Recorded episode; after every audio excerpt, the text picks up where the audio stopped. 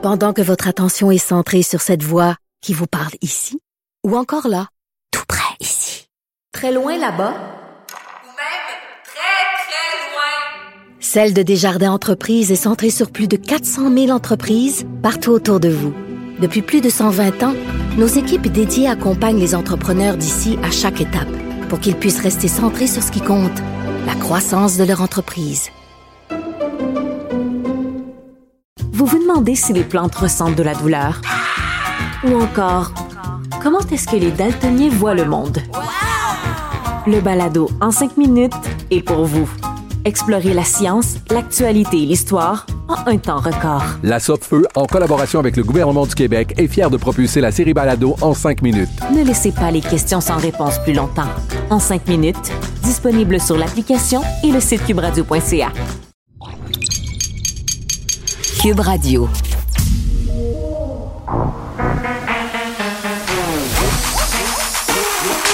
Elle a une opinion sur tous les sujets. Pour elle, toutes les questions peuvent être posées. Geneviève Peterson. Cube Radio. Salut tout le monde, j'espère que vous allez bien. J'espère que vous êtes en train de préparer votre popcorn pour le face-à-face de ce soir. En tout cas, moi, j'aurai le mien. J'aurai peut-être aussi mes chips au euh, pickle piquant. C'est ma sorte préférée. J'en ai mangé beaucoup au point de presse l'hiver passé. Je me suis promis d'arrêter parce que, bon, hein, euh, les kilos s'accumulaient un petit peu autour de ma taille. Je veux pas être grossophobe, mais j'aimais pas trop ça. Donc, j'ai arrêté. Mais là, ce soir, je ressors mes chips. Je ressors mes chips euh, à la nette épicée euh, parce que ça va être enlevant. Ils vont se poser des questions, les chefs euh, de parti. Vous pouvez vous faire une meilleure idée pour qui voter le 20 septembre prochain. C'est à 20h à TVA LCN. On diffusera ça à Cube aussi. Et il y aura évidemment une émission de pré-débat. Moi, j'aime mieux appeler ça l'avant-match. Plein de panélistes euh, qui vont avoir des analyses fort pertinentes des questions. Aussi, petit euh, décompte des cas aujourd'hui parce que c'est quand même assez élevé. Là, 689 cas de COVID. Pas 700, mais 699. On est là, là. C'est ça qui se passe. Un décès, euh, malheureusement. Donc voilà, je ne sais pas comment ça se passe pour vous, la rentrée euh, scolaire, si vous avez des enfants, mais on est le 2 septembre seulement. La rentrée pour nous, c'était le 26 et j'ai déjà eu euh, des lettres euh, des écoles pour dire qu'il y avait des cas de COVID et les petits microbes aussi sont de retour en passant. Hein? Je sais pas comment. Puis là, comment on gère ça? Je, comprends que les enfants qui ont le nez qui peuvent aller à l'école. C'est la saison des allergies, donc presque tout le monde le robinet à on. Mais qu'est-ce qu'on fait avec les autres symptômes grippaux? Est-ce qu'on est-ce que c'est comme avant? On va faire tester les enfants 18 tests à la minute parce que là, on n'a pas accès encore à des tests rapides dans nos écoles, en tout cas pas euh, dans les écoles que fréquentent mes enfants. Casse-tête euh, à venir parce que c'est vraiment le retour. J'ai plein de, de, messages sur Facebook de parents qui disent ben moi je sais pas quoi faire. Mon enfant a mal à gorge, mon enfant coule du nez, mon enfant tous. Euh, est-ce que je le retire? Puis les directions d'école n'ont pas l'air non plus d'avoir plus de réponses. Il y a un document là qui a été envoyé à la veille de la rentrée scolaire sur les marches à suivre, mais ça s'est pas rendu jusqu'à nous là, les parents. On a des directives là, mais ce sont sensiblement les mêmes que l'année dernière. Et j'ai pas l'impression que les gens les respectent tant, parce qu'à un moment donné, il faut aller travailler, il faut gagner notre vie. On n'a pas nécessairement euh, d'effectifs pour garder les enfants à la maison. Ce n'est pas tout le monde qui a la chance d'avoir des grands-parents proches et disponibles. Donc, euh, ça donne lieu à toutes sortes de casse-têtes et ça donne surtout lieu à des enfants un peu malades qui sont sur les bancs d'école. Donc, on verra ce que ça va donner dans trois semaines. J'ai vraiment pas hâte. Euh, on va parler du passeport vaccinal, un aspect peut-être dont on a moins discuté, la situation des itinérants. On le sait, là, les itinérants sont exemptés de présenter leur passeport quand ils vont au restaurant, euh, dans un commerce d'alimentation, donc ils peuvent se présenter. Mais dans les faits, comment ça se passe? Puis est-ce que les personnes en situation euh, d'itinérance se débrouillent bien avec le passeport? Est-ce que euh, ils ont des endroits pour, pour les imprimer, ces passeports-là? Puis d'ailleurs, j'écoutais plusieurs intervenants dire que l'idée de faire plastifier son passeport, là, c'était peut-être pas la meilleure. Parce que... Hmm, paraîtrait-il que c'est difficile euh, à scanner. Donc, euh, on verra comment ça se goupille pour cette population-là. On aura Sam Harper, qui est journaliste indépendant. Euh, article très, très, très intéressant dans Ricochet sur des groupes de propriétaires sur Facebook, des groupes secrets, des groupes privés où on s'échange des trucs un peu pour contourner la loi, faire de la sélection, de la discrimination finalement. Ils n'ont pas peur des mots. Et quand même assez préoccupant ce qui se trouve euh, sur ces groupes-là. Tu te rends compte que les locataires, euh, finalement, pour certains propriétaires, c'est presque du bétail euh, qu'on peut évincer, dont on peut disposer, qu'on peut manipuler, exploiter. Puis là, je suis pas en train de dire que ce sont tous les propriétaires qui sont comme ça, mais dans l'un des groupes qui a été visité par une personne qui les a infiltrés, c'était comme 8000 membres. Bon, je dis pas que les 8000 membres sont mal intentionnés, mais assez pour qu'on trouve des captures d'écran et des sujets assez préoccupants. Martin Geoffroy soit là aussi aujourd'hui. Ça fait un petit bout que j'avais envie de revenir sur le cas euh, d'Adil Sharkawi, l'intégrisme religieux. Je trouve que souvent, quand on parle de M. Sharkawi, on parle à travers notre chapeau. Euh, pas que je cautionne le personnage, loin de là, mais c'est une personnalité excessivement problématique, influente aussi dans certains milieux Qu'est-ce qu'on fait avec ça? On sait que Martin Geoffroy est spécialiste euh, en sociologie des religions, sur le radicalisme aussi. Euh, est-ce qu'il faut garder ces personnes-là près de nous? Comment on les gère? On va faire un retour là-dessus, puis sur la question euh, des talibans aussi. Cube Radio. Les rencontres de l'art. Nicole Gibaud et Geneviève Peterson. La rencontre Gibaud-Peterson. Nicole Gibaud, salut. Bonjour Geneviève. Bon, c'est demain que sera rendue la décision là, du tribunal quant à l'appel que veut loger euh, Edgar Frutier.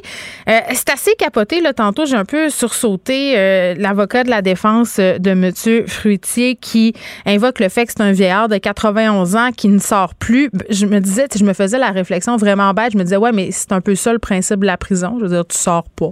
Fait qu'il va être correct. Et c'est, c'est, c'est sûr que pris comme ça, là, c'est, c'est mais c'est sûr qu'il n'est pas dans le confort de son de son domicile. on comprend tout ça, là, puis je, ne serais pas vraiment pas surprise là, qu'il le remette en liberté. Moi, c'est beaucoup plus les arguments que que, que j'ai entendus parce que j'ai suivi euh, sur Twitter les arguments qui euh, qui étaient de part et d'autre. Puis et, et j'en j'en revenais pas parce que moi, c'est la première fois que j'entends euh, qu'on a soulevé que la victime euh, avait 15 ans, donc c'est pas un enfant.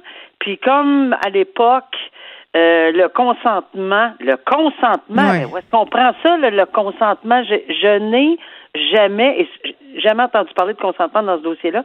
Et je pense que c'est ce qui a fait sursauter le procureur de la couronne quand il a fait comment? Qu'est-ce que c'est? Pourquoi on parle de consentement? J'ai jamais entendu parler de ça. Là. Euh, alors, c'est pas. C'est, c'est quelque chose qui. qui on sort ça d'un chapeau, là. Ouais, ouais. Mais là, on sort du chapeau qui avait 15 ans, c'est pas un enfant. Ben là, euh, excuse-moi, là. Ouais, je sais. La couronne, à, à bon escient, euh, est retournée encore à l'arrêt Friesen et a dit un instant, là, c'est pas ce que la Cour suprême a dit. On parlait qu'on devait les protéger euh, du, du, de l'âge zéro jusqu'à l'âge adulte. Ouais. Ben oui, dans le code criminel, il y avait des époques de 14, de 15, de 16 pour le consentement, etc. On n'en est pas là. Donc j'ai hâte de ben, j'ai hâte de voir, mais je serais vraiment pas surprise que moi je pense pas que comme analyste, là, je serais frustrée, puis personne dans la société, si on le remet en liberté en attendant c'est ça. appelle avec des conditions. C'est pas une menace.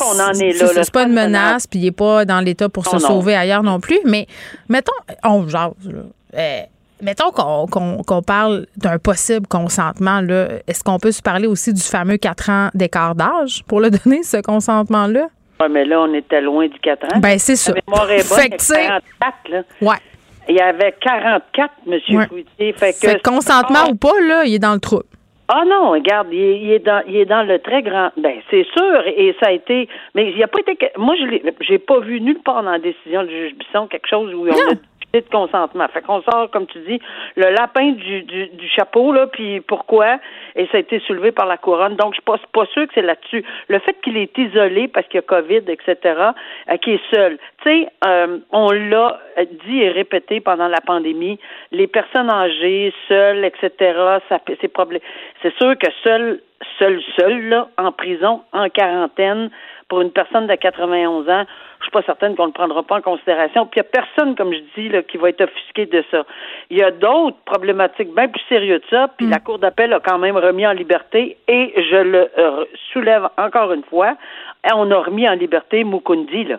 Il avait, euh, il avait été trouvé coupable d'agression sexuelle devant jury. Il avait eu obtenu une sentence de huit ans de pénitencier et il a demandé à la Cour d'appel d'être remis en liberté. On lui a fait confiance, on l'a remis en liberté. Il est parti. J'ai pas peur du tout que M. Fruitier se sauve. Je ne pense pas que ça va être ce qui va arriver. Alors, tu sais, là, je, je, je, si je regarde les deux dossiers, dans ma tête à moi, il y a beaucoup, ça penche beaucoup en faveur d'une remise en Ouais. liberté, mais c'est pas moi qui décide. Merci. C'est ça. S'il sauve en marchette, on aura le temps de le rattraper.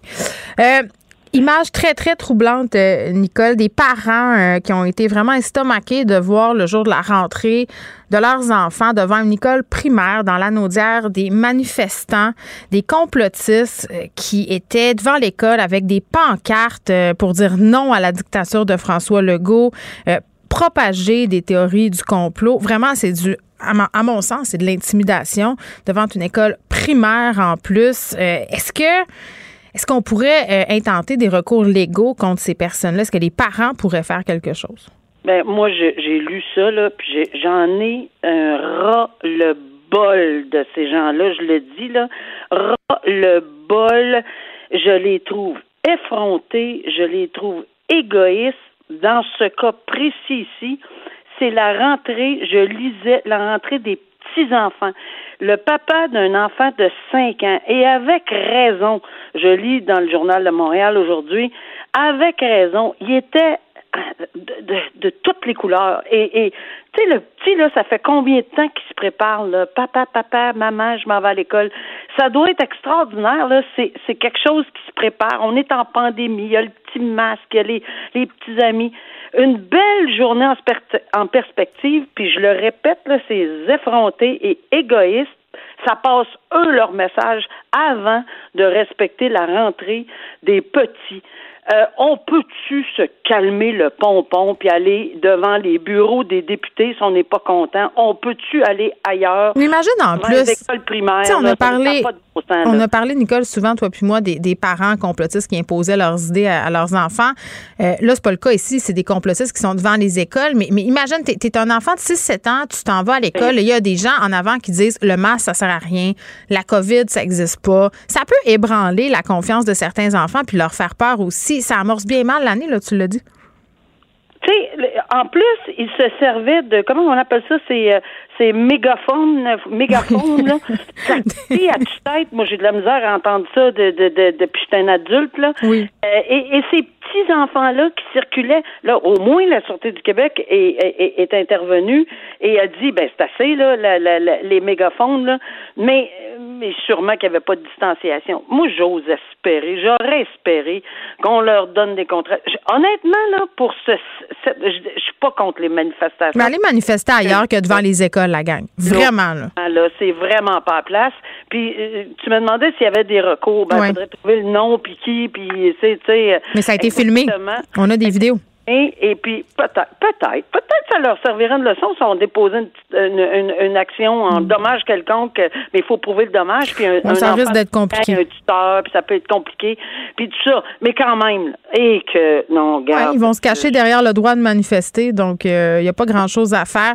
Puis, c'est, sais-tu qu'est-ce qui est plate? C'est que ça a donné lieu, puis ça va donner lieu à des échauffourées, puis peut-être à des incidents violents. Tu sais, quelqu'un qui se pogne avec un autre, le ton monte, puis bing, bang, boom, le monde se saute dessus. Geneviève, t'es un parent, toi. Quelqu'un Ah, moi, ça m'en prendrait pas gros. mégaphone. Ben, exact.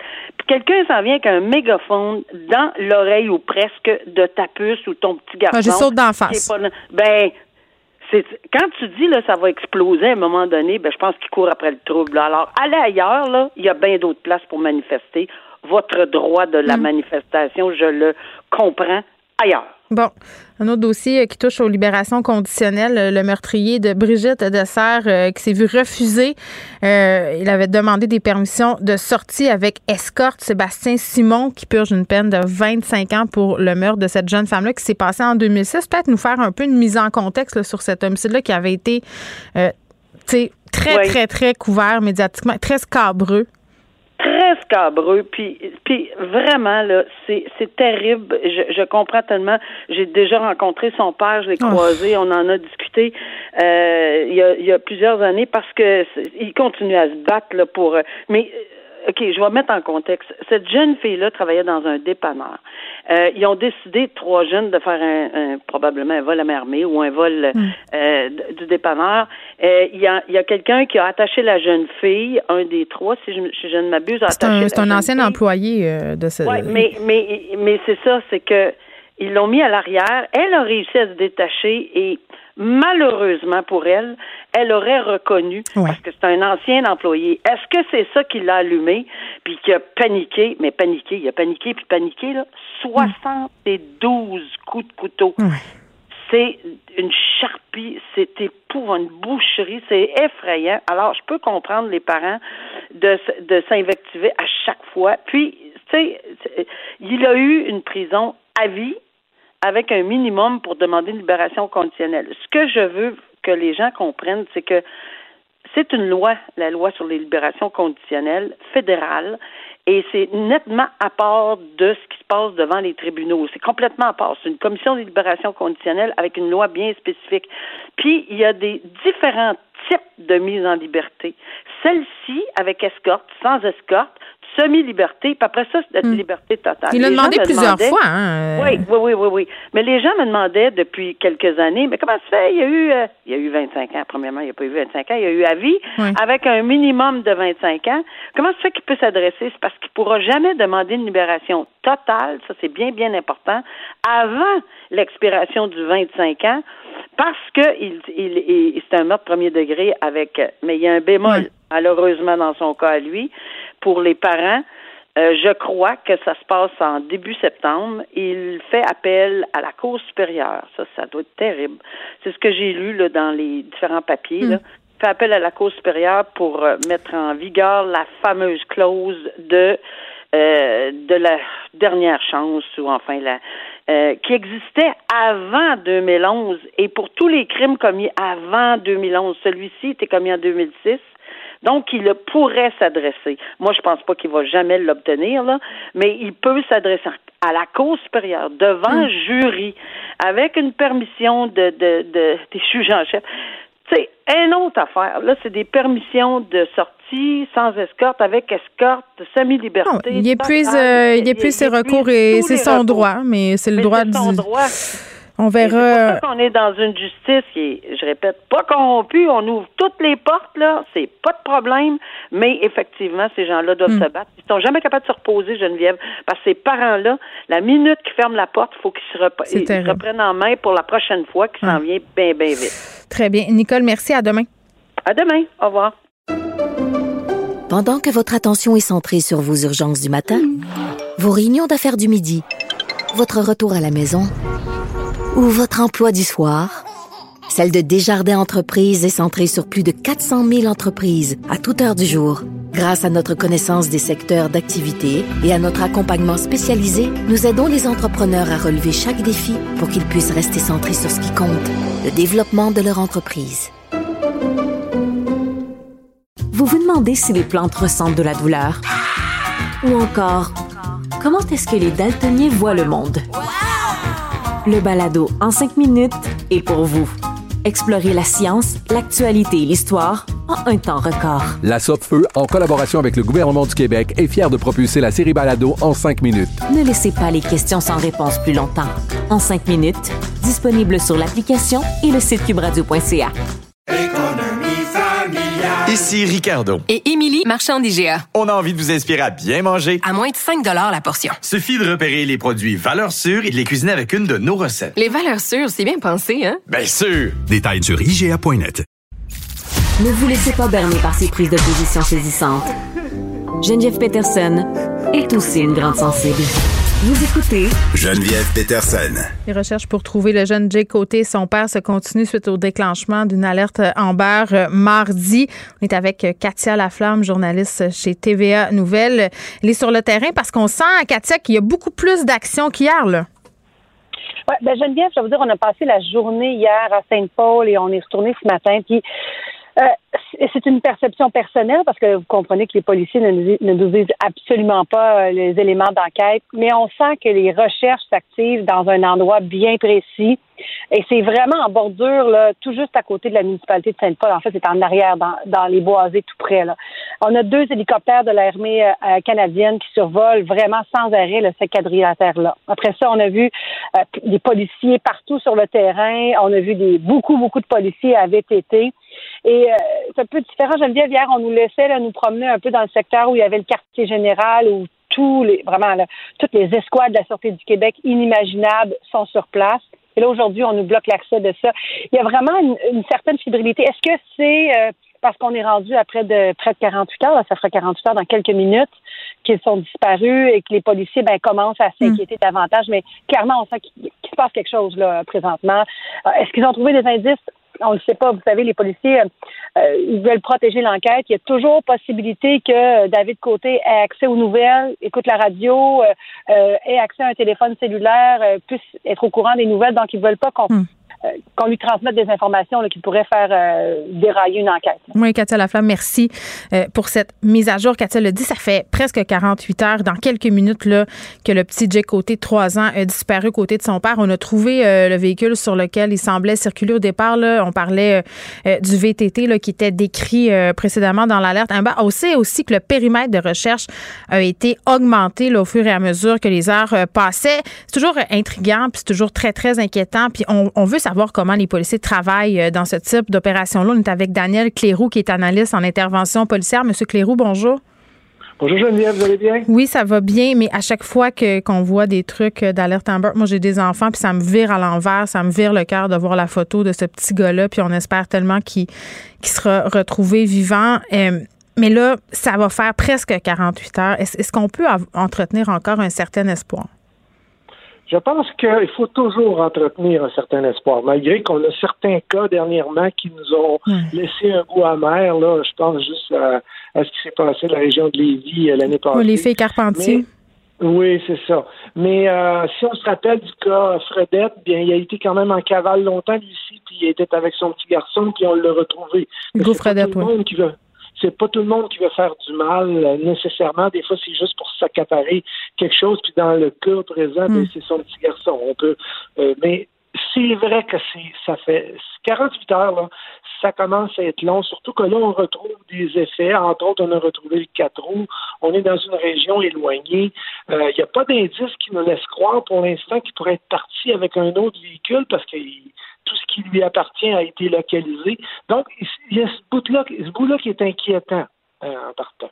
Co- Comment ça, comment ça fonctionne, ce type de recherche-là? Bon, ce type de recherche-là, quand l'alerte en barre a été déclenchée au début, on se souvient, ils ont, ils ont gardé un périmètre qui était quand même pas trop grand, là, environ 300 km c'est c'est très petit pour un- une alerte en barre comme, comme périmètre. Et puis, on tentait de, de voir dans quel coin ils pouvaient être allés selon les, les informations qu'ils avaient. Euh, toutefois, là, ils se sont vite aperçus qu'en retrouvant le VTT, oups, il est peut-être plus là. Il, est- il peut avoir pris un autre véhicule, il peut avoir été aidé par quelqu'un, il peut avoir kidnappé quelqu'un, Oui. euh, forcé Comme, quelqu'un comme Hugo. Fredette. Ben exactement. Puis il peut se cacher dans un chalet aussi. Là. Je pense que dans ce secteur-là, il y a beaucoup de résidences secondaires, de caches aussi pour la chasse. Oui, et on- ce qu'on m'a dit, c'est que euh, M. Côté euh, connaît très, très bien euh, les bois et puis euh, les terrains qu'il y a là pour pouvoir faire de la chasse et se promener. Donc, il pourrait être euh, dans n'importe quel abri. Mais s'il est dans, dans un abri quelconque, ben, il faut qu'il ait prévu un petit peu sa fuite. Il faut, il faut, qu'il prévoit de s'en aller pour deux jours, trois jours, quatre jours, s'amener des vivres. On ne semble pas dire ça. C'est sûr que la Sûreté du Québec ne nous donne pas tous les détails, là, mais plus ça avance dans l'enquête, plus on s'aperçoit que ça commence, il commence, à être difficile de, de voir vers où on, va faire les recherches. Oui, puis Katia Laflamme euh, nous le disait, là, euh, rien n'exclut le fait que ce père-là ait accès à un téléphone, puisse euh, lire les nouvelles, regarder les images. Donc, c'est pour ça que les policiers partagent pas beaucoup d'informations, j'imagine. Effectivement. Et puis, s'il se sert de son téléphone, qui lui est euh, propre à lui, eh bien, évidemment, euh, ce téléphone-là va être localisé. Donc, euh, c'est probablement que M. Côté, s'il y a un téléphone, c'est pas de celui-là qui se sert. Oui, exactement. S'il y a des cartes de crédit, ben, il s'en servira pas parce que Hmm. c'est facilement localisable. À peu près tout ce qui est comme euh, indice pour le retrouver doit, doit avoir été scruté et évalué. Moi, ce que je pense que la Sûreté du Québec fait présentement, c'est réévaluer toutes les options qu'ils ont, tout ce qui a été mis, ce qu'on appelle au log là, du, poste de commandement, pour revoir s'il y a quelque chose qui pourrait pas être retraité, parce qu'il faut jamais oublier qu'ils peuvent avoir été cherchés à un endroit, puis finalement, euh, faut, retrouver, faut retourner à ce même endroit-là parce qu'il peut s'être déplacé depuis ce temps-là. 48 heures, c'est long. Oui, puis là, ce qu'on voit euh, souvent dans ce type de cas-là, euh, plus les heures s'écoulent, euh, là, les gens se disent, ben on va aider, on va se mettre à chercher nous autres aussi, on va faire des battues. Tout le monde veut aider, là. Tout le monde est interpellé, tout le monde est triste, tout le monde veut le retrouver. Jay Côté, est-ce que c'est une bonne idée? Non, très mauvaise idée. Pour deux raisons. La première, c'est que là, on vient, on, dit depuis le début que cette euh, M. Côté euh, est, est, une personne agressive, possiblement armée. Donc, s'il se voit confronté à, à des gens qui pourraient s'approcher de lui, ben, il pourrait avoir des victimes qui seraient collatérales. Dans un autre ordre d'idée, s'il y a des gens qui s'improvisent à faire des battues ou à faire des recherches, et que la police, elle, par ses moyens techniques, entre autres, je vais vous donner un exemple, les maîtres de chiens, et ils veulent partir sur une piste, ben, les pistes vont être contaminées, et là, à ce moment-là, ben, on vient de détruire la preuve ou un élément important pour essayer de le retrouver. Ce qui est, on demande la collaboration du public. Ce qu'on demande, c'est que si vous voyez quelque chose, informez la police, ils vont immédiatement aller vérifier parce qu'il y a un déploiement policier là-bas qui est assez extraordinaire. C'est normal, on veut retrouver un jeune enfant. Oui, puis bon, euh, j'aime pas poser cette question-là, mais à partir de, de quand on, on, arrête de chercher? Jamais. Jamais Ils vont continuer les, les, battus jusqu'à temps qu'ils trouvent euh, la. Oui. OK. Ben, juste, juste vous souvenir le cas de Carpentier, comme, euh, comment ça a été long, là, ça a pris plusieurs jours avant Oui. qu'on retrouve, et on a dû repasser à des places et repasser, puis finalement retrouver les, le corps d'une fillette, après ça retrouver la deuxième. Mm. Puis là, on n'a pas dit, bon, on ne le retrouve pas, le monsieur, il est parti. Non, non, il fallait le retrouver. Euh, peu importe les, le cas, il faut retrouver. Et Là, là présentement, il n'y a rien qui laisse croire que euh, il pourrait avoir eu un malheur. Euh, on peut, c'est des hypothèses, c'est hypothétique, mais euh, les policiers travaillent présentement toujours avec l'espoir de le retrouver vivant et dans, dans le pire des cas, d'en faire une négociation pour pouvoir le libérer. Euh, Est-ce que ce père-là avait un mouvement agressif avec l'enfant? C'est pas l'information qu'on a. L'information qu'on a, c'est qu'il il était très, très avec l'enfant. Il faisait des tours de quatre roues. Ben, ça veut tellement rien dire. là. Excusez-moi, là, mais ça, ça veut rien dire. On a vu des cas où des pères qui étaient d'excellents pères s'en sont pris à leurs enfants parce qu'ils étaient dans un état psychologique où euh, c'est ça qui s'est passé. Là. Je veux dire, il peut aimer son enfant puis faire du mal. Mais Geneviève, je suis obligé de nourrir l'espoir là-dedans, là, parce que Je comprends. sinon, on va, partir, on va partir dans le négatif et c'est pas ça qu'on veut.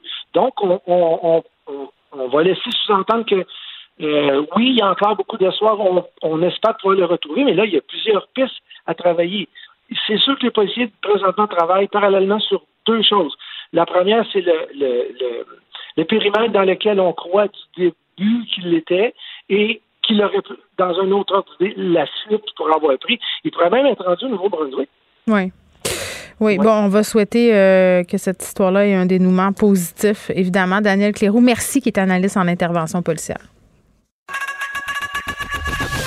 Geneviève Peterson.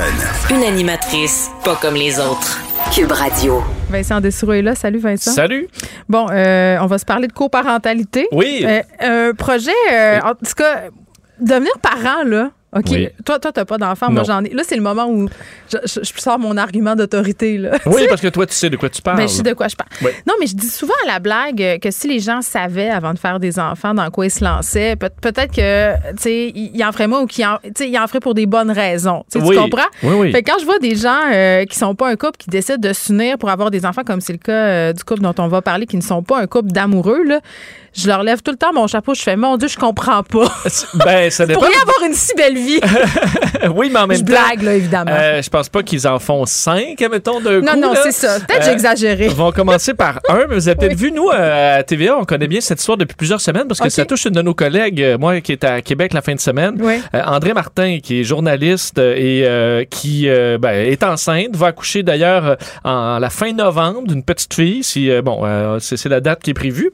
Et elle, ce qu'il y de particulier, c'est que la, la, la, la, la- je sais pas si on dit la cloche sonne. L'horloge biologique. L'horloge biologique et tout ça. Donc, Ouais. euh, elle arrivait à la mi-trentaine, souhaitait avoir un enfant, euh, mais n'avait pas trouvé l'amour. Là, regardait les options euh, pour y aller seule. Mm-hmm. Mais en discutant avec un de ses amis homosexuels dans un party, il dit, il dit Hey, dire que c'est moi qui aurais pu être le père de cet enfant-là. Et euh, ben, l'idée a fait son chemin. J'ai envie de dire, j'avais envie de dire, l'idée a semé la, la- elle a semé la graine, mais. Bon, là, Ouais, c'est ça. C'est trop facile. on est jeudi, là. Ben oui, puis ça fait du bien d'être un peu en légèreté, surtout que, parenthèse, je viens de manger par erreur le piment le plus piquant que j'ai jamais goûté de ma vie. Alors, si j'ai chaud puis que je salive, c'est à cause de ça. OK. Je l'ai pas vu passer dans mon banh mi et là, euh, je, le vis à 100% Euh, Donc, eux disent, parfois, on va y aller de l'avant parce que lui, Évidemment, homosexuel ne peut pas avoir d'enfant biologique à moins de passer là, la mère porteuse. C'est c'est des étapes qui sont plus compliquées, pas mal. Souhaitait être famille d'accueil. Donc, lui avait ce projet-là d'être, euh, de s'occuper d'un enfant. Elle voulait être mère. Alors, ils se sont dit, hey, elle a eu la- comme l'illumination de dire au lieu d'y aller seule, je peux offrir un père à cet enfant-là. Et en plus, un père que je connais, en qui j'ai confiance, que c'est des amis proches depuis longtemps. Donc, ils se sont dit pourquoi pas aller de l'avant? Et là, après quelques étapes, parce qu'on les refuse à, on dit à Québec pour euh, les- le, le processus, là, parce que c'est pas un couple. En fait, ils auraient dû, et c'est ce que les infirmières. Excuse-moi, pour la fécondation in vitro? C'est ce que j'ai compris. Parce qu'on dit, ils ont été refusés à Québec et euh, on leur a dit, vous auriez dû dire que vous êtes un couple. Parce que, ultimement, On personne leur va a dit, vous auriez dû mentir, auriez dû mentir? Et ça, il y a probablement une modernité à faire euh, dans la façon de faire. Et finalement, ben, il y a eu, euh, bon, en in vitro, euh, ça s'est passé et là, elle est enceinte. Donc, ça fait réagir. Et, mais je voyais pas beaucoup de... une vague Ben, de haine de gens qui trouvaient que ça avait pas de bon sens. Ouais. Ce qui m'a rassuré un peu. Moi, j'ai deux, euh, deux filles que je connais près de moi qui, ont décidé d'avoir un enfant seul. Euh, j'ai aussi un autre couple près de moi qui ont décidé d'avoir euh, un enfant ensemble, qui se sont des amis. Euh, puis je me dis, honnêtement, c'est une nouvelle forme de parentalité qui est fort intéressante parce que si tu réfléchis comme faut, moi, je me suis séparée deux fois du père de ma fille plus du père de mes deux autres enfants. Tu te dis, puisqu'un couple sur deux, ça finit souvent chez le bonhomme, ben pourquoi pas faire ça tout de suite? C'est-à-dire que tu fais un enfant avec quelqu'un avec qui t'es pas en amour, tout est clair. Là, je sais pas si eux ont décidé de vivre ensemble, mais tu Non, ils ont chacun leur maison Bon, pas trop ben, loin, ça. chacun une chambre de bébé. T'organises tout ça, tu peux t'entraider, puis il n'y en a pas de chicane. Ben, c'est ça, parce qu'il n'y a pas. Et ça, une des, des- j'ai l'impression que depuis, euh, bon, euh, dans les dernières années, euh, les couples s'acharnent pas à rester ensemble pour les enfants. Là. Tu sais que c'est les deux premières années de vie de l'enfant, la majorité des couples éclatent. là. Oui, et j'en ai dans mon entourage. Après plusieurs, des fois, ça surprend les gens. Tu vois, ça fait juste, si vous avez un bébé depuis six mois, vous êtes déjà C'est séparés. Mais là, non, mais c'est justement, Ben, ça, ça vient mettre le doigt sur tout ce qui fonctionne pas. Et là, les frustrations s'accumulent parce que t'as pas parlé de tout ce qui allait se passer, t'as pas convenu de tous les aspects de l'éducation. Quand tu fais un enfant avec quelqu'un qui- avec qui t'es pas en couple, fort probablement, là, mettons, Vincent, toi et moi, on décide de faire un enfant ensemble, on s'assied un soir puis on fait, bon, ça va-tu être l'école privée ou l'école publique? On va-tu le coucher à 8 heures, le 5, 10, 15, que c'est que tu parles Oui. de tout ça. tu peux pas dire, ah, mais toi, t'as couché avec, euh, avec Julie, euh, Ouais. t'as pas, t'as pas de, de frustration. Là, je veux Tu pas. me désires-tu encore? Je veux surtout pas dire que ah, c'est la, la meilleure parentalité, c'est ça, puis autre parents euh, biologiques, ça n'a pas de bon sens.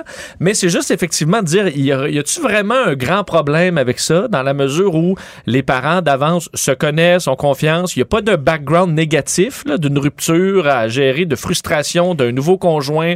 Là, chacun peut faire ses affaires, il n'y a pas Mais de La seule radotage. affaire que je vois là, comme problème, et tous les parents ont des problèmes, donc c'est juste un problème qui est différent. Dans Oui. ce cas-ci, on s'entend. là. C'est, mettons que les deux, à un moment donné, euh, ont des vies amoureuses, puis là, justement, les conjoints s'en mêlent. Là, Là, ça peut créer. Oui, mais ça, dans euh, tout cou- couple séparé, euh, tout parent Ben, séparé, ça. peut faire ça.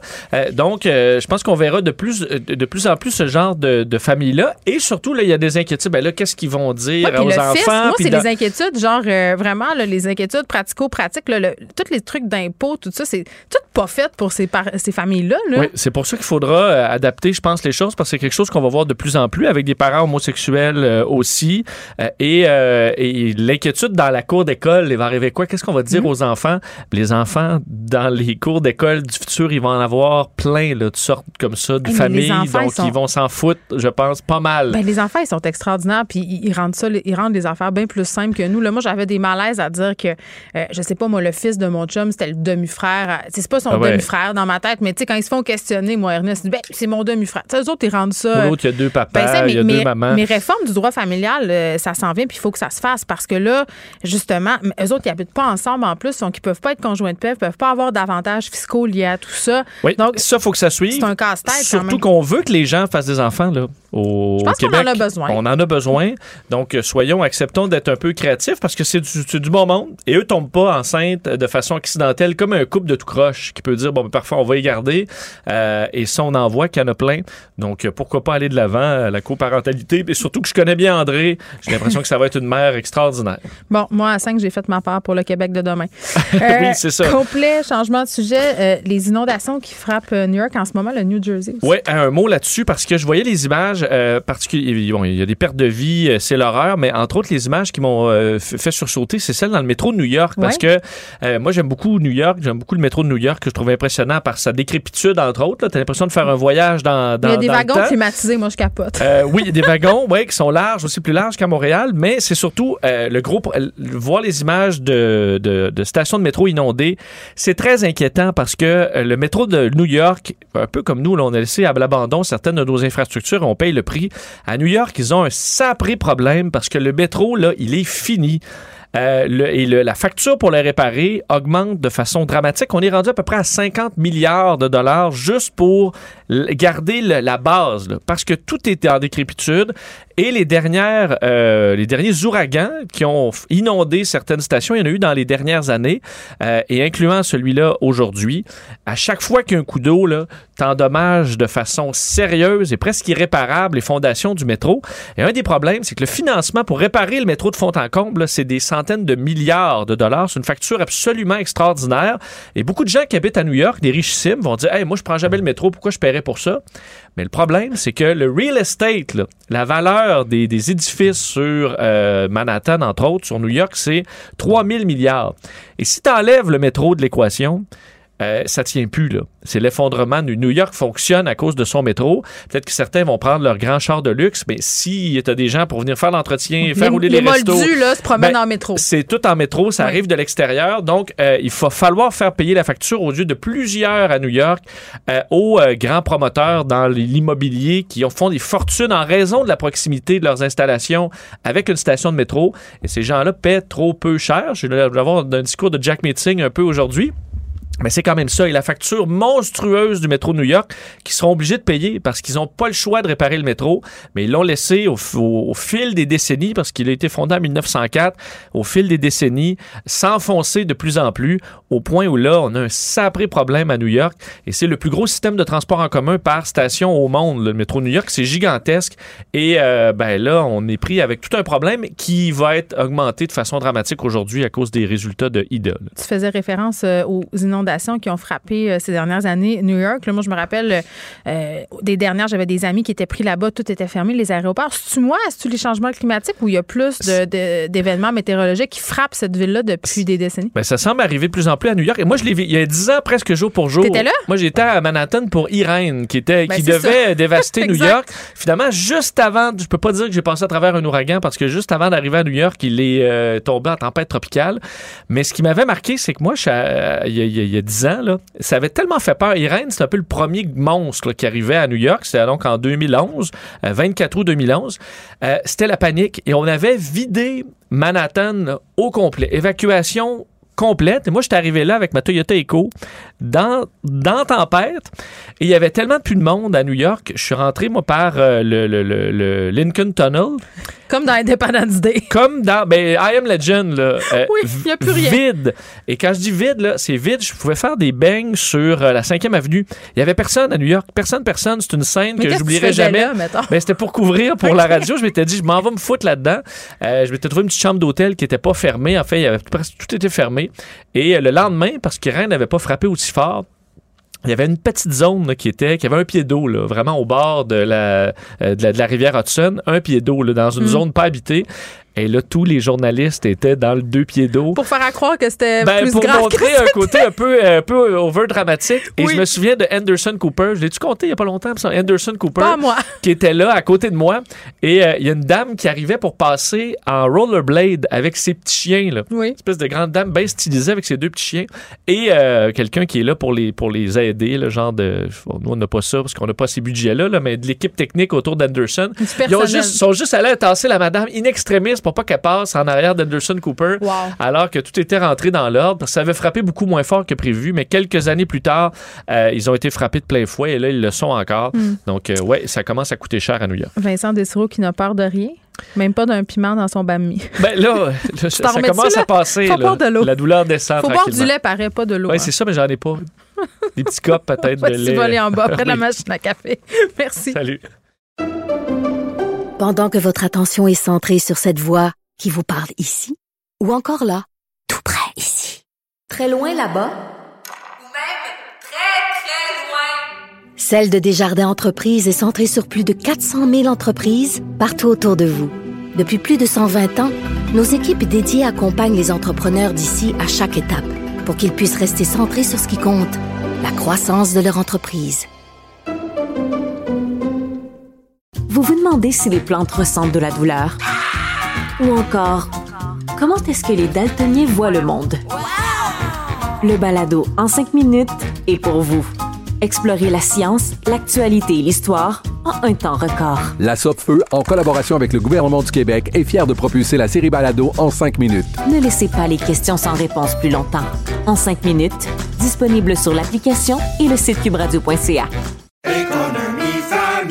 Ici Ricardo. Et Émilie, marchand d'IGA. On a envie de vous inspirer à bien manger. À moins de 5 la portion. Suffit de repérer les produits valeurs sûres et de les cuisiner avec une de nos recettes. Les valeurs sûres, c'est bien pensé, hein? Bien sûr! Détails sur IGA.net.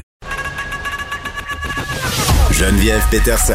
Une animatrice pas comme les autres. Cube Radio. Cube Radio. Cube Radio. En direct à LCN.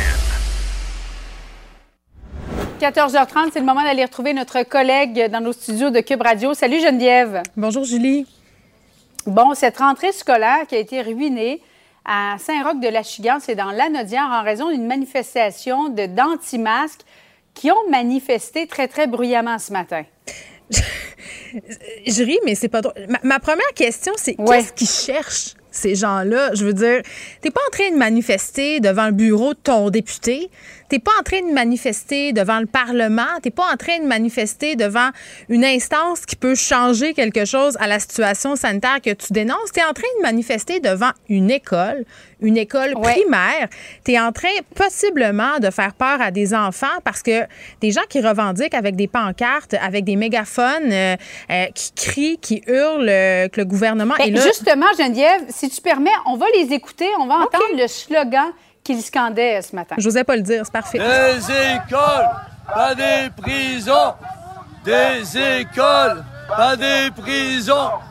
Des écoles. Bon, des écoles, pas des prisons. Euh, Geneviève, je ne sais pas si on doit rire ou pleurer en entendant ça. Ben, en tout cas, moi, je suis découragée. Vous n'avez pas choisi le bout le plus vulgaire euh, parce que, bon, euh, il y a y d'autres slogans qui sont moins élogieux que, que celui qu'on peut entendre en ce moment.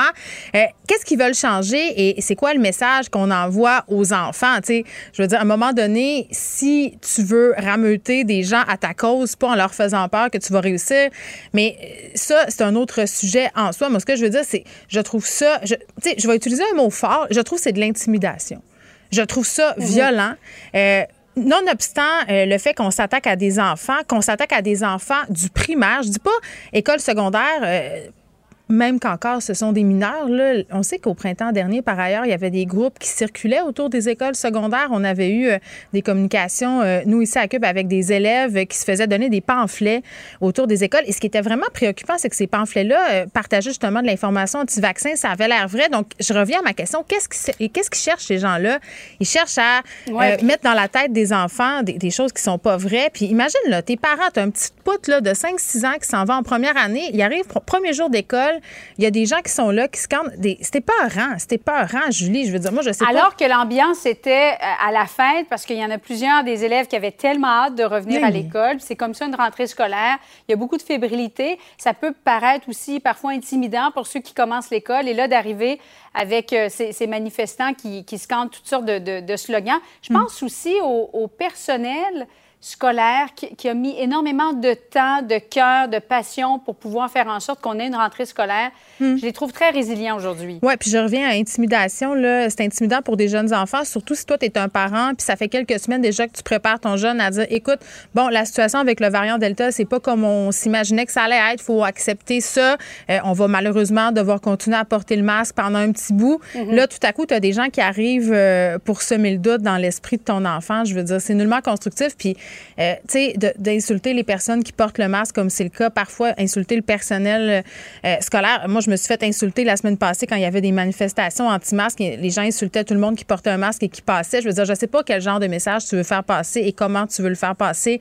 C'est pas en insultant, pas en intimidant des enfants. Je trouve ça révoltant et je sais pas si ces gens-là s'exposent euh, à des conséquences légales. Je sais pas si les parents ont des recours, mais ils devraient regarder ça. En tout cas, moi, j'étais un parent de cette école-là, je regarderais de ce côté-là.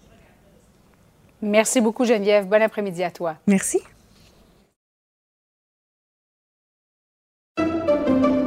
Pendant que votre attention est centrée sur cette voix qui vous parle ici, ou encore là, tout près ici, très loin là-bas, Ou même très, très loin. Celle de Desjardins Entreprises est centrée sur plus de 400 000 entreprises partout autour de vous. Depuis plus de 120 ans, nos équipes dédiées accompagnent les entrepreneurs d'ici à chaque étape pour qu'ils puissent rester centrés sur ce qui compte, la croissance de leur entreprise. Vous vous demandez si les plantes ressentent de la douleur?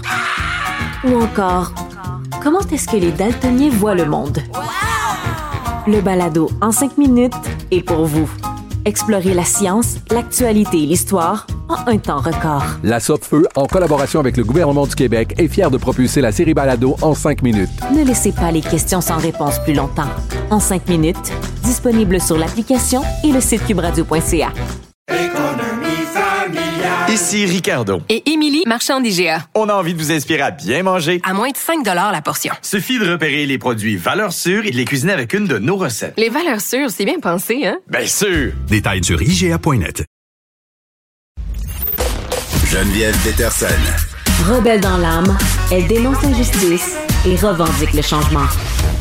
Bon, pendant qu'on est euh, en train de se plaindre de notre privilège, ah, ça va être long, le pass sanitaire. Va falloir que je prenne 30 secondes de ma vie pour télécharger l'affaire puis la montrer au restaurant. Ben, il y a du monde qui ont vraiment des vrais problèmes. des personnes en situation d'itinérance pour qui c'est un casse-tête. Genre, juste de télécharger l'affaire, d'avoir le papier.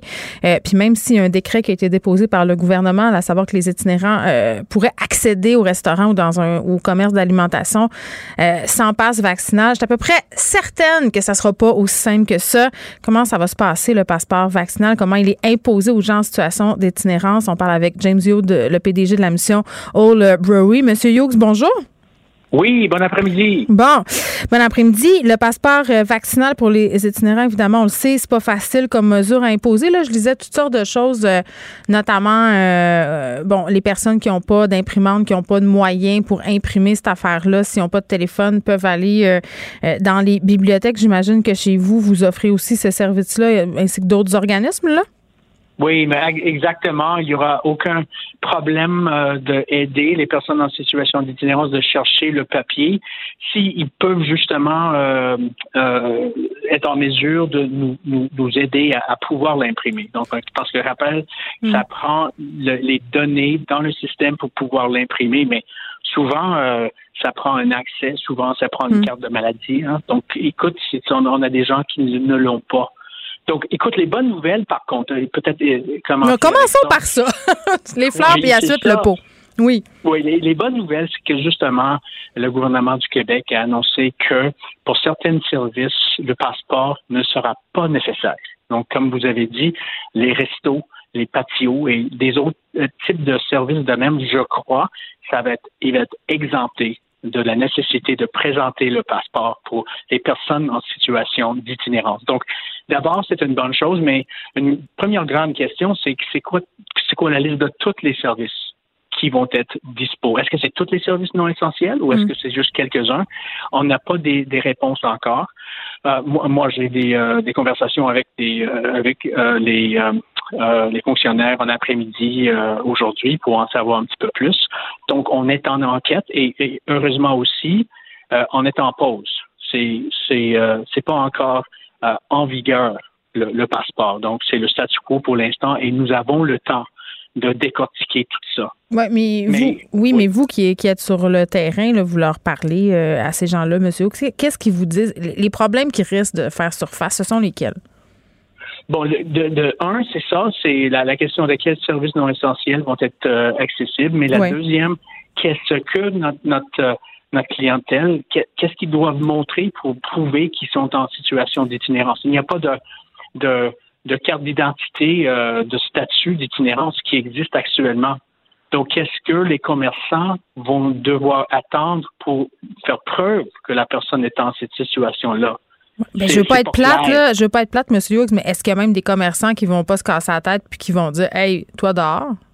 Oui, oui, mais c'est ça dont on, on est très nerveux que justement, il y aura une minorité, j'en suis certain que ça va être une très grande minorité des Mm. commerçants euh, qui, qui vont dire non, vous pouvez pas passer sans le passeport, nonobstant Mm. que vous constatez que vous êtes en situation d'itinérance. Donc, c'est c'est ça l'enjeu, c'est ça la tension qu'on va créer euh, avec un- ce modèle-là. Mais je, je constate aussi que c'est très difficile. Mm. Euh, il y a des gens en situation d'itinérance qui ne veulent même pas dire qu'ils sont en, en- en- en- ils ont ce statut-là. Mais c'est vrai, c'est gênant. C'est gênant, c'est pas écrit dans notre face. Tu sais, t'arrives, tu dis quoi? C'est un peu humiliant même. Ben, de- de- pour quelques-uns, euh, oui, c'est ex- exactement le cas. Pour d'autres, non. Donc, euh, mais qu'est-ce que qu'est-ce qu'est-ce qu'on va faire pour pouvoir s'assurer que ces, gens-là peuvent continuer de survivre euh, sur nos Mm. rues euh, et dans notre ville? Et, c'est ça pourquoi c'est important d'avoir ces réponses. Mais est-ce que ça les inquiète, euh, les gens qui fréquentent la mission? Est-ce qu'ils vous posent beaucoup de questions là-dessus? Puis est-ce qu'ils sont même au courant? Parce que j'imagine qu'il y en a, pour certains, qui ne suivent pas nécessairement les nouvelles. Ben justement, c'est pourquoi on- souvent on doit être leur voix et c'est pourquoi nous faisons justement Mm. euh, ces enquêtes actuellement et, et notre, notre vouloir, c'est que lorsque justement c'est clair euh, qu'on euh, comme secteur, on va commencer à pouvoir Mm. informer notre monde euh, de exactement le, le cadre dans lequel on va travailler dorénavant. Ouais. Ben oui, parce que là, M. Youk, c'est bien beau, puis on se dit, euh, bon, il y a une période justement d'adaptation, euh, on va sûrement répondre aux questions. Euh, puis bon, le gouvernement, euh, quand même, le goût a écouté les doléances euh, du milieu communautaire, peut-être pas toujours euh, à temps, là, mais du moins, euh, on a vu des situations l'an passé où justement, par rapport au couvre-feu, on est revenu en arrière. Là, par rapport au, au pass vaccinal, euh, est-ce que, parce que là, c'est l'été, cet hiver, si c'est encore là, euh, ça va être important là, que ces personnes-là puissent avoir accès à des endroits pour aller se réchauffer. Tu sais, je pense aux magasins justement de restauration euh, rapide ou- qui sont très fréquentés là, la nuit. Oui, oui, absolument. Les, tu sais, les, euh, les, euh, les toilettes dans les, euh, dans les mailles, etc. Donc, Oui. c'est certain que notre position va être le plus de services possibles qui sont accessibles sans passeport. Je pense que c'est, je pense Oui. que c'est la plus simple des solutions. Euh, mais de là, c'est, qu'est-ce qu'on va faire pour l'identification? Puis la troisième question, Oui. c'est que lorsque il y a un problème, mettons que justement quelqu'un est refusé, on va faire quoi? On, on, on, on demande une intervention auprès de qui? Oui, ils appelleront pas ça va la police, police, certainement. La santé publique, on, va ça. faire quoi? Mais parce qu'on veut pas que ça se répète. Donc, Hmm. il va falloir dénoncer euh, le refus d'une façon ou d'une autre. Donc, Hmm. à qui est-ce qu'on va virer pour justement chercher cette intervention-là? On, on- on va poser cette question aussi. Oui, il faudra que le gouvernement soit à l'écoute sur ce dossier-là. Euh, James Hughes, merci, qui est PDG de la mission Old Brewery, qui est- on se posait la question comment le passeport vaccinal euh, est-il imposé aux gens en situation d'itinérance? Merci. Geneviève Peterson. Une animatrice pas comme les autres. Cube Radio. Bon, on reste euh, dans le sujet des inégalités euh, sociales pour euh, les personnes qui se cherchent un logement. On parle avec Sam Harper, qui est journaliste indépendant, qui a signé un papier fort percutant dans le média indépendant. Ricochet, j'en parlais un peu plus tôt avec Benoît Dutrisac. Certains propriétaires qui se privent pas d'échanger sur des groupes privés Facebook, s'échangent des trucs, des pratiques déloyales envers des locataires pour, si on veut, contourner les lois. Sam, salut. Oui, bonjour. Oui, euh, c'est très intéressant, euh, votre papier. Est-ce que vous pouvez nous raconter un peu c'est quoi la démarche derrière tout ça? Ah, bon, mais c'est ça, j'ai euh, eu euh, la chance de, de rencontrer une source qui, euh, qui avait infiltré différents euh, groupes de discussion privées sur Facebook. Euh, elle en surtout trois, mais elle dit qu'elle en avait comme quelques-uns qu'elle voyait régulièrement. Et je l'avais vu partager certaines captures d'écran. puis Je l'ai contactée pour, euh, pour voir si elle accepterait de m'en parler plus. Et euh, c'est de là qu'a découlé le- justement le- le- l'article. Euh, c'est sûr qu'on parle pas seulement de ça dans ces groupes-là. On, on- on voit beaucoup de questions sur euh, comment trouver un plombier, puis euh, quelle marque de, de, de céramique acheter. Mais ce qui était quand même assez euh, euh, inquiétant, c'était la quantité de, de- de conseils frauduleux et même parfois illégaux là, qui sont partagés. Oui, dans- bon, je comprends, euh, je comprends que ce ne sont pas tous euh, les propriétaires qui sont mal intentionnés. Là. Juste pour qu'on se donne euh, une idée, M. Harper, là, sur ces groupes-là, est-ce qu'il y a beaucoup de personnes? Euh, ben, le groupe principal, lui, a à peu près 8000 membres. OK, quand même. Euh, les deux autres, là, la dernière fois que j'ai vérifié, c'était 1200 à 800 à peu près. Là. On est quand même dans, dans- dans des groupes quand même assez euh, substantiels. Bon, dans les trucs problématiques là, que votre source a pu observer, euh, quel type de conseils on échange? Ben, ce qu'on voit, c'est vraiment c'est des conseils un peu là, sur chaque étape du processus qu'un, propriétaire va vivre. Fait qu'il y avait, par exemple, des, des, des conseils sur comment rédiger son annonce pour euh, un peu filtrer le genre de, de locataire que tu vas avoir ou filtrer les réponses. Donc, euh, genre, si on voit une faute d'orthographe, on va pas rappeler cette personne-là. Et mon Dieu. Euh, ou, Ça, ou éva- ça sinon, évacue beaucoup de monde, ça, M. Harper? oui, oui. Ou sinon de dire, ben moi, je réponds pas par écrit, je demande à leur parler parce que la voix nous dit beaucoup, sans bien sûr expliciter ce qu'ils veulent dire par ça, mais bon, on peut donc euh, c'est de la filtration comme ça.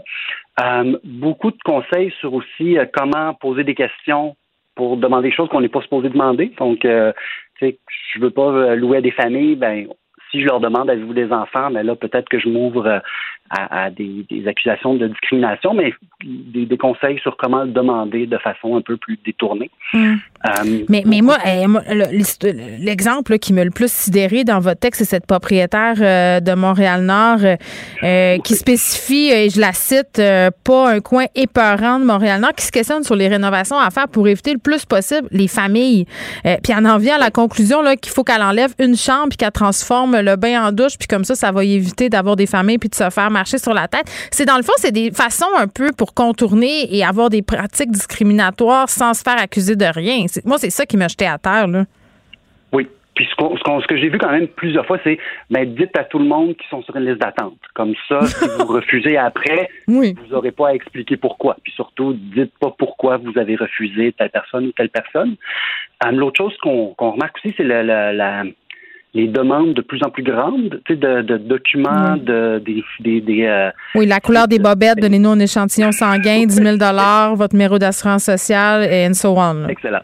Oui, c'est ça. Puis bien sûr, en expliquant qu'on ne peut pas l'obliger, mais que c'est une très bonne façon de filtrer les gens lorsqu'ils refusent. Que de toute façon, Ben- ces gens-là, tu veux pas chez vous. Ben oui, puis non, puis en même temps, euh, c'est fou parce que les, locataires euh, en ce moment euh, sont aux prises avec une pénurie de logements quand même. Le prix des logements explose surtout à Montréal, mais dans d'autres grandes villes aussi au Québec. Ce sont les proprios qui ont le gros bout du bat. Donc, tu sais, ils peuvent te demander des affaires, puis même si c'est illégal, ils peuvent juste te tasser. Là, si tu refuses ou si tu poses des questions sur le prix du loyer, certains dans ce groupe-là trouvent toutes sortes de raisons là, pour nous écarter, même si, après ma barre, tu es un bon locataire. Entre autres, euh, euh, il y, a des- il y a des agences, je crois, qui font des enquêtes pré-locatives. C'est quoi ça? Euh, ben ça, il y a la, ben l'association des, la, la Corpic là, il y avait aussi euh, une firme privée là, euh, Olivier Thibodeau qui là c'est des enquêtes assez poussées là, sur le, le passé d'un individu. Non, mais ils ont le droit de faire ça? Ben, ils ont le droit parce qu'ils font signer au, euh, à la personne qui veut l'appart- au logement une longue, un genre de contrat qui leur donne le droit. Je veux dire. Puis t'as pas le choix de le signer Oui. si tu veux avoir le privilège de louer cet appartement-là hors de à un prix. Donc, ah, donc, ouais.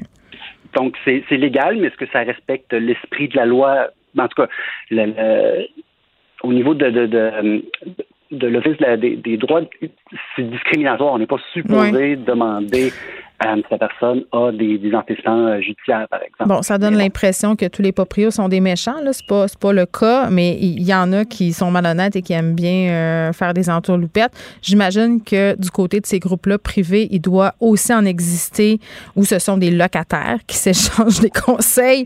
Euh, non, mais c'est parce que là, tu sais, je veux, je veux pas qu'on démonise tous les proprios, euh, mais mais c'est un article en tout cas vraiment euh, vraiment très très très, très intéressant, vraiment choquant, peut-être un peu décourageant euh, si vous cherchez un logement, mais quand même, vous pourrez glaner euh, une coupe de bons trucs si vous voyez des proprios qui exagèrent un peu, peut-être euh, pouvoir justement faire respecter vos droits. Sam Harper, merci, Sam, qui est journaliste indépendant pour Ricochet. Allez lire son texte sur le site.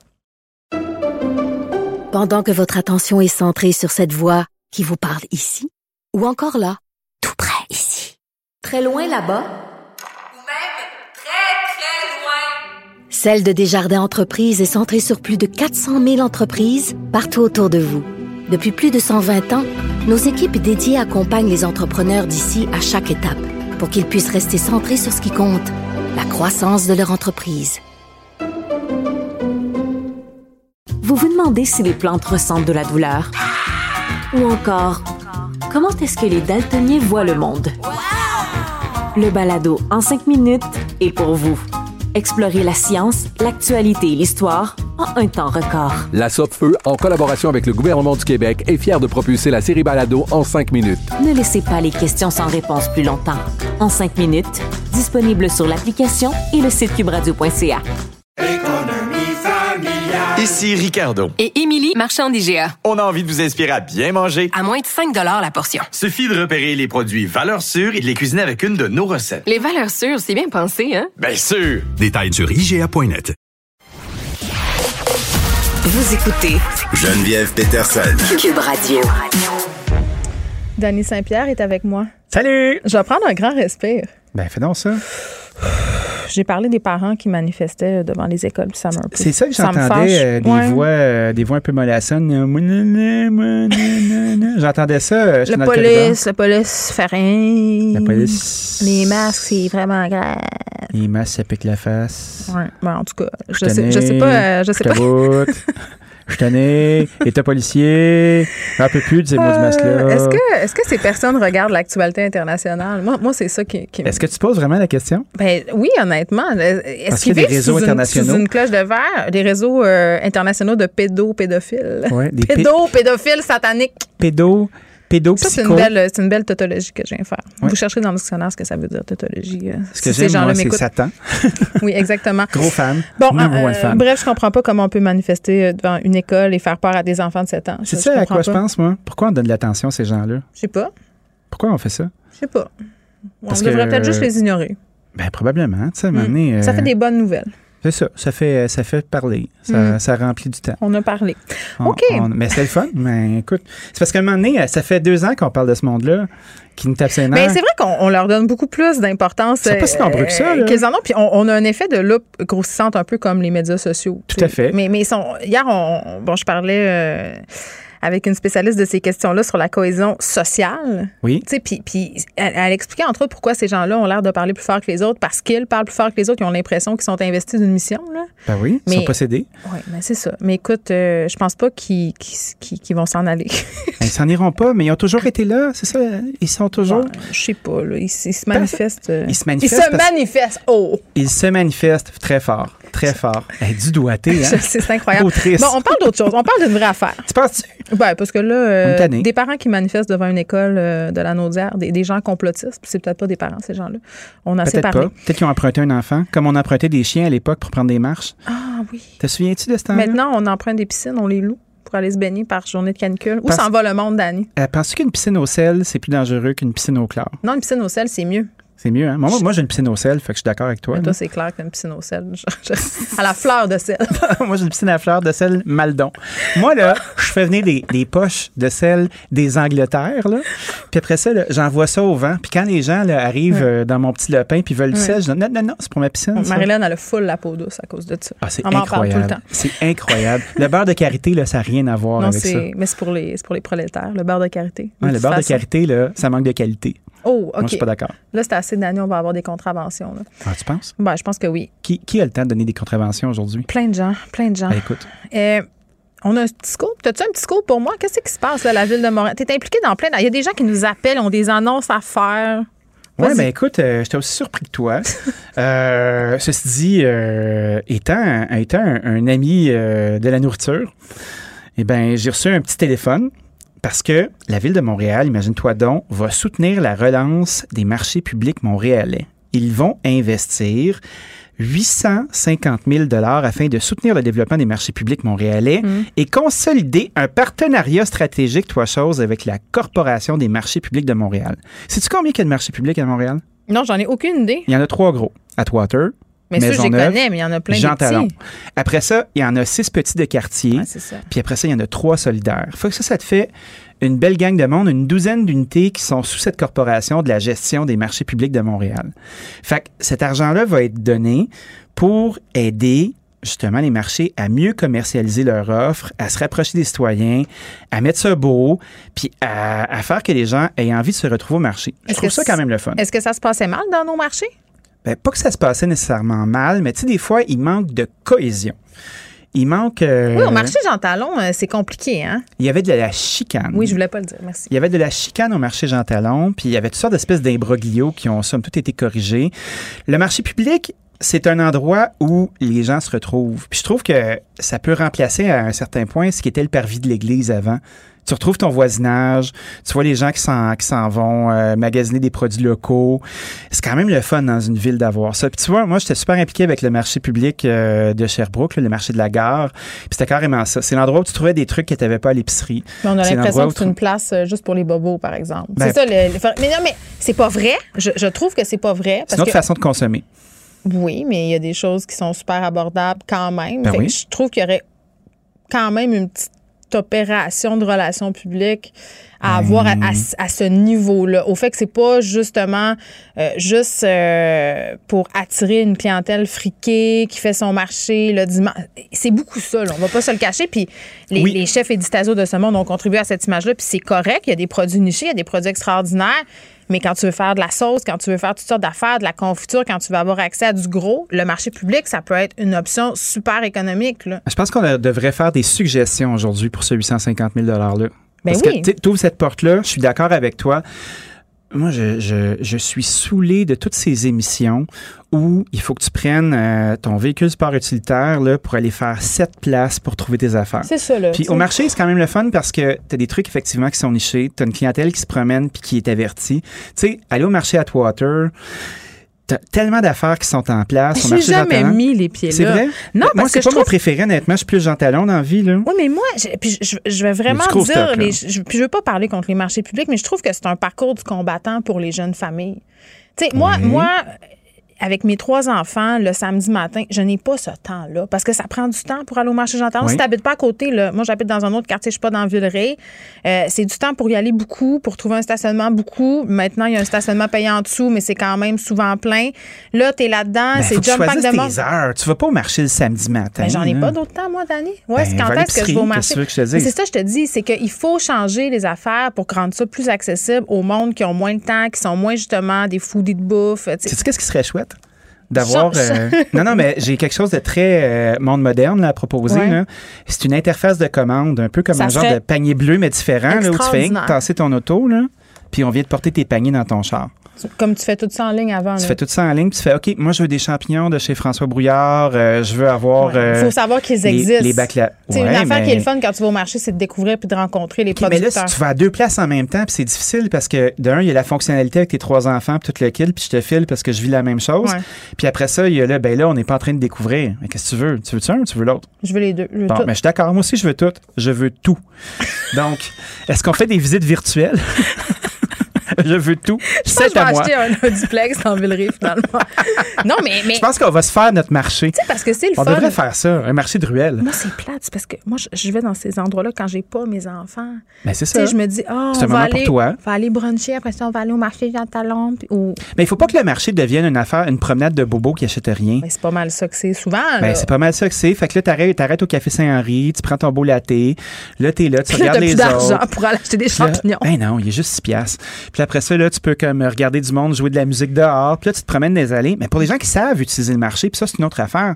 Marché mode d'emploi. Mais vas-y donc. Comment utiliser le marché, là, c'est de un, tu vas pas là le samedi puis le dimanche parce que c'est comme Oups. aller au Christ de Costco, là. Puis là, tu prends des marches dans les allées, puis tout le monde est lent, puis des jambes. Puis moi, ça, ça m'énerve. À partir Moi, du je- Costco, ça va être bien court. là. C'est le lundi soir entre 7 et 8. That's it. C'est là que ça se passe. Il y a personne. Ben c'est ça, mais les marchés, c'est la même chose. Tu vas sur semaine, là, les commerces sont ouverts, puis ça se fait bien. Fais-toi une liste avant. Tu t'en vas pas faire du lèche-vitrine, là. Tu sais, tu t'en vas te promener. Puis moi, des fois, je me laisse influencer, puis je fais, ah, il est bien beau ce Romanesco-là, je vais l'acheter. Puis tu fais, ah, la rhubarbe est sortie, je vais en prendre une botte, mais le reste, j'ai mon plan de match. Puis c'est pas différent que d'aller à la vraie épicerie, tu sais. Mais je pense que on- pendant longtemps, on a combattu le produit de niche. Puis tu sais, euh, à l'époque où Luc Ferrandez était là, euh, il y avait des débats sur euh, qu'est-ce qu'on doit retrouver au marché public? Est-ce que c'est que des produits locaux ou est-ce qu'on peut avoir des grossistes qui vont vendre des trucs? Parce que pendant longtemps, c'est à deux camps qui s'opposaient. Oui, puis il y a cette idée aussi que c'est un grossiste. Et là, là, c'est pas la vraie affaire, puis il n'y a pas d'affaire au marché parce qu'il faut que ça soit Fernande puis Gaétan. Mais moi, je les aime, Fernande puis Gaétan. Ils parlent à du monde. Mhm. Mais après ça, il y a d'autres endroits où tu vas avoir des produits de deuxième catégorie aussi. Puis c'est pas inintéressant, cette affaire-là. Des légumes qui sont moches, là, pendant longtemps, on se trouvait cool d'acheter ça. Mais tu sais, euh, tu peux ramasser une caisse de poivrons à 5$ piastres parce qu'elle est un peu poquée, puis il faut que tu enlèves un petit peu de poêle dessus. Moi, ça m'empêche pas de me faire de la pépéronata, là. Tu sais. Ben, ça t'empêche surtout pas, ça te pousse en faire. Oui, puis après ça, ben, tu y vas, puis tu achètes en plus gros. Mais il faut que tu planifies tes shots. Puis tu peux pas arriver chez vous avec 17 caisses puis penser que ça va se faire. Il faut que tu achètes tes pots, il faut que tu t'y prennes d'avance. Puis ce 850 000 $-là, il devrait servir à quoi, donc, en Ben, premier lieu? Commercialisation. Fait que tu sais, c'est d'être capable d'expliquer qu'est-ce qu'on fait au marché. Comment on peut utiliser le marché? Euh, des efforts de mise en marché de produits qui sont locaux. Tu sais, un, un commerçant qui n'est pas encore pignon sur rue puis qui a un produit qui est novateur devrait être sollicité pour aller s'installer au marché. Fait que tu sais, d'avoir de C'est l'espace. cher d'avoir un kiosque au marché? Ben, ça dépend. hein. Je pense qu'il y a une relation de pied carré. Moi, j'ai commencé à explorer l'idée d'avoir un petit comptoir de pizza l'année Ah. dernière là-bas. Ouais. Puis après ça, ben, je suis allé un lundi après-midi. Il pleuvait, il y avait du vent, j'avais du sort dans les yeux, puis j'ai fait fuck off, ça me tente pas.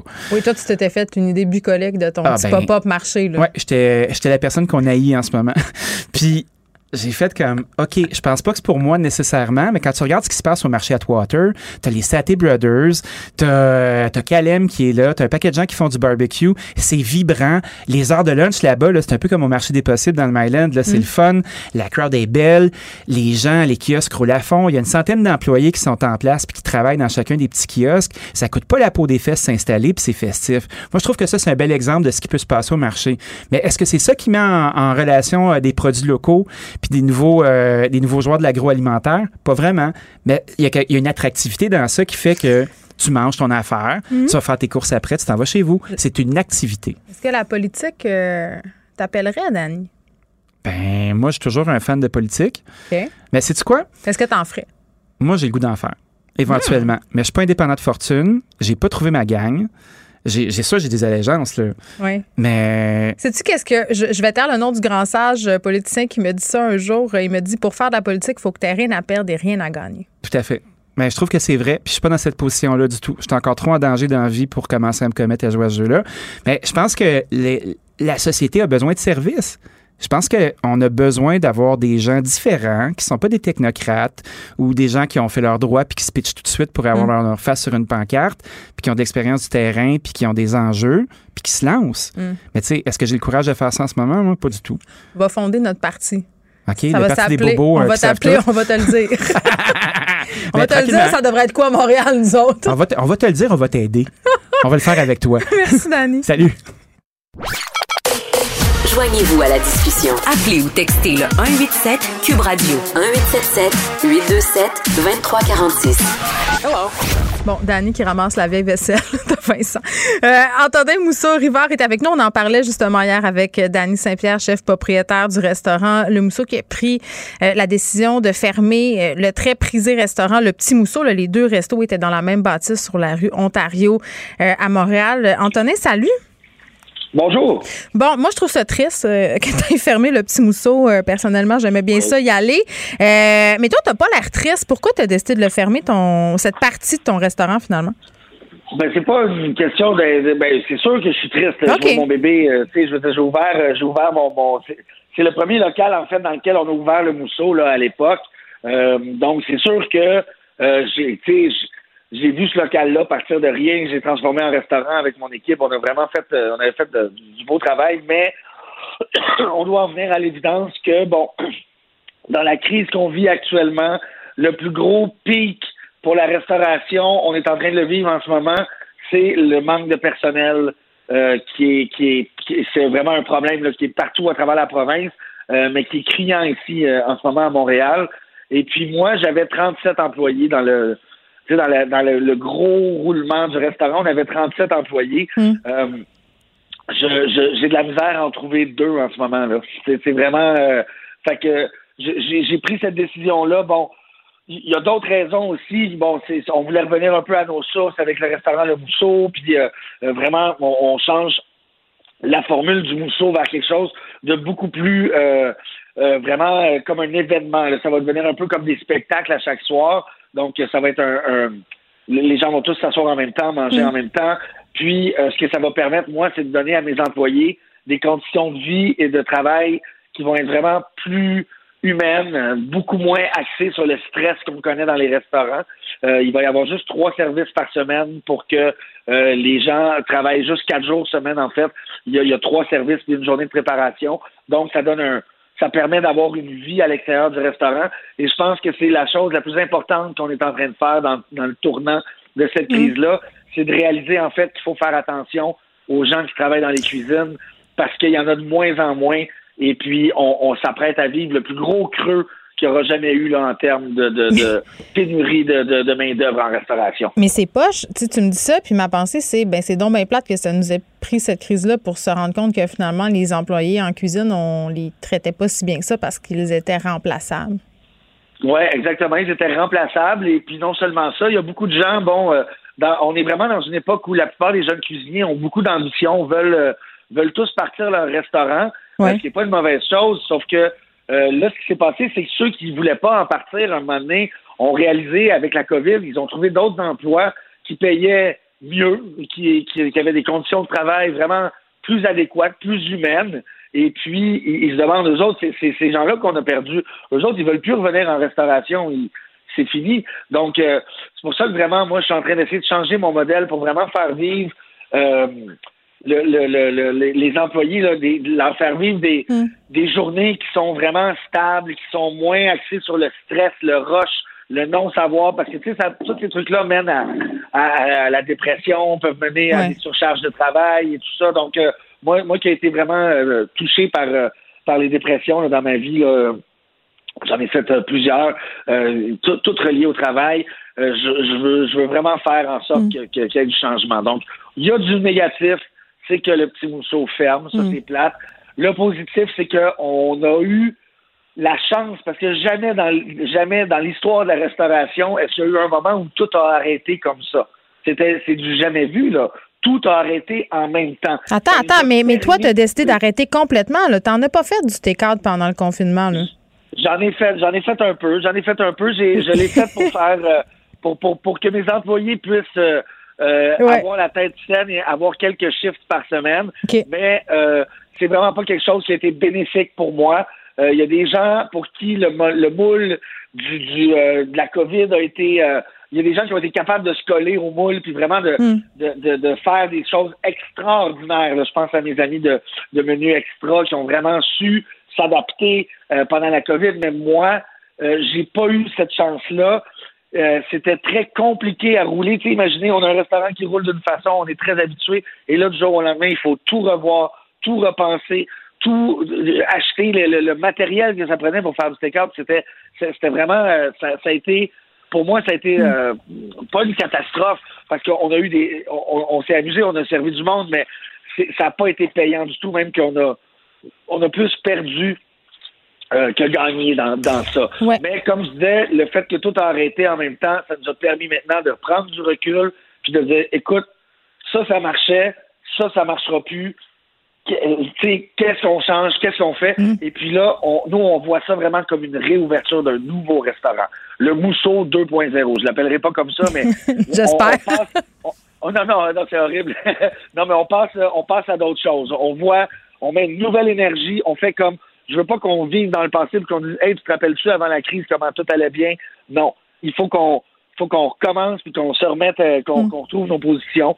Fait qu'il y y a du bon là-dedans aussi. Bon, euh, je sais que tu n'as pas de boule de cristal, là, Antonin, mais qu'est-ce qui va se passer avec le milieu de la restauration? Parce que là, tu l'as dit, ça a été un temps d'arrêt, puis il y a beaucoup de restaurateurs qui m'ont dit, bon, ben c'est justement un temps où on s'est posé des questions sur notre industrie. Euh, il y a ces subventions aussi qui sont pas encore terminées. Là, quand ça va s'arrêter, tout ça, je pense qu'il y a beaucoup de restaurateurs, de restauratrices qui vont avoir un, un dur retour à la réalité. Là, il y a des maisons qui vont fermer. Euh, comment tu vois la mutation de la scène euh, des restaurants à Montréal? Ben, je, je, je sais pas. Je m'en pose souvent la question. Euh, comme tu dis, j'ai pas de boule de cristal, mais j'ai l'impression que euh, j'ai l'impression que euh, ça va.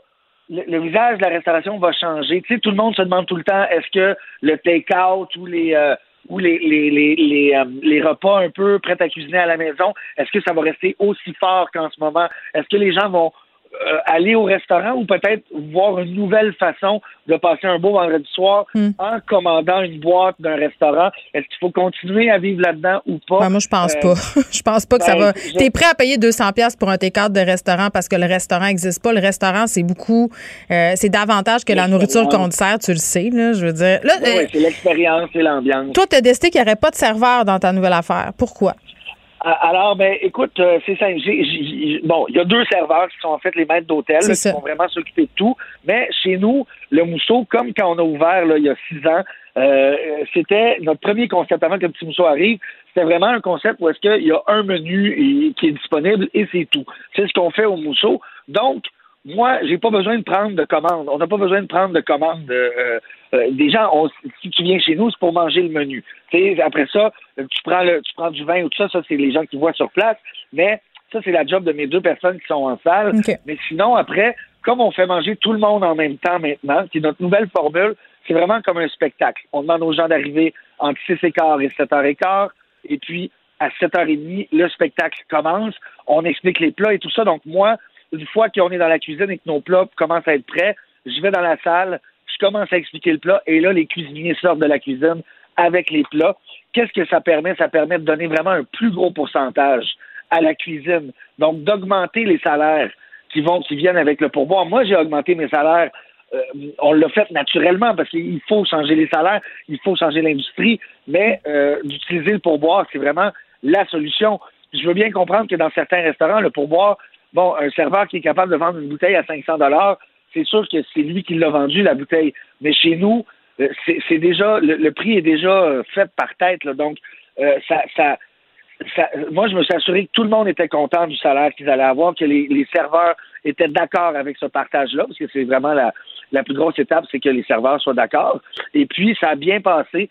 Alors, on est en train vraiment de, de, de voir la réouverture comme une nouvelle façon de voir. Le- Mm. le- les, les serveurs vont aussi travailler dans la cuisine pendant le jour, nous aider à, à, je sais pas moi, trier des herbes, à, à, euh, nettoyer des, des tu sais, je veux dire, faire des, des, des, des petits jobs de cuisine qui sont quand même faciles.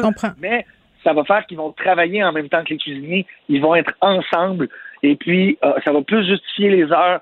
C'est sûr que les serveurs font encore un peu plus d'argent, ce qui est un peu normal parce qu'on peut pas tout débalancer.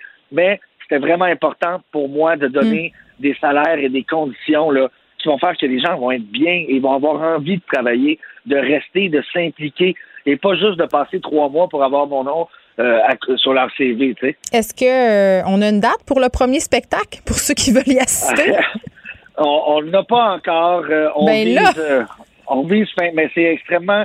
Écoute, j'avais, j'avais, j'ai cinq, cinq personnes là, qui m'avaient dit qu'ils étaient intéressés à travailler, qui se sont fait offrir des, des, des, des bons salaires dans des, dans des places, et puis qui veulent pas laisser tomber parce que les gens sont tellement dans, on est tellement tous dans la, dans la, la dèche avec cette histoire-là de pas avoir d'employés que euh, moi, il me manque, il me manque en ce moment à peu près cinq cuisiniers et puis je, je- on n'arrive pas à les trouver. Donc c'est vraiment, moi je veux bien ouvrir, mais faut ouvrir, faut ouvrir de la bonne façon aussi.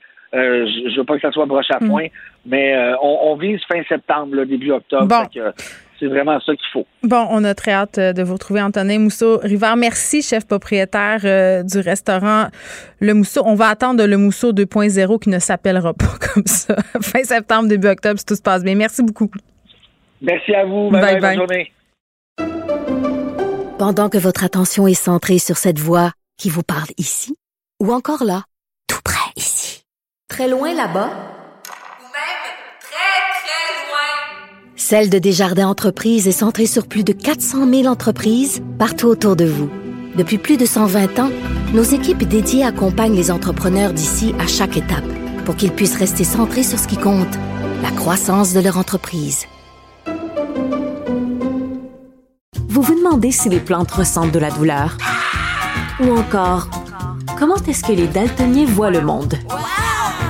Le balado en cinq minutes est pour vous. Explorez la science, l'actualité et l'histoire en un temps record. La Feu, en collaboration avec le gouvernement du Québec, est fière de propulser la série Balado en cinq minutes. Ne laissez pas les questions sans réponse plus longtemps. En cinq minutes, disponible sur l'application et le site cubradio.ca. Ici Ricardo. Et Émilie, marchand d'IGA. On a envie de vous inspirer à bien manger. À moins de 5 la portion. Suffit de repérer les produits valeurs sûres et de les cuisiner avec une de nos recettes. Les valeurs sûres, c'est bien pensé, hein? Bien sûr! Détails sur IGA.net. Geneviève Peterson. Brillante et éloquente, elle expose toutes les facettes de l'actualité.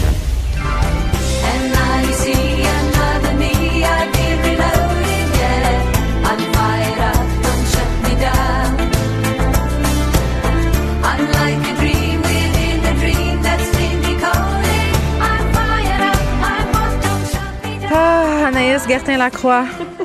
T'ennuyais-tu là-bas? Pas moi. Écoute, sens-tu la fièvre disco monter, Geneviève? Non, pas tant. Non, les pantalons serrés, là, vraiment, taille haute, patte d'éléphant et tout, ça t'allume pas pantoute? C'est clair que ça va revenir. C'est clair, le spectre de ces pantalons hideux sont à nos portes, est à nos portes. Ah, c'est sûr, c'est sûr, c'est sûr que ça va revenir, là. Et là, à bas, écoute, après 40 ans, imagine-toi, les dons pourraient dire avoir vraiment connu euh, la fièvre à bas. Oui. Euh, la formation, en fait, qui s'est séparée, c'est ça, il y a 40 ans de ça. Puis Geneviève, ça fait, je te dirais, quelques jours sur les médias sociaux que ABBA, euh, en bon français, le tease les Mm. gens en disant, on vous donne un rendez-vous. Et là, c'est aujourd'hui.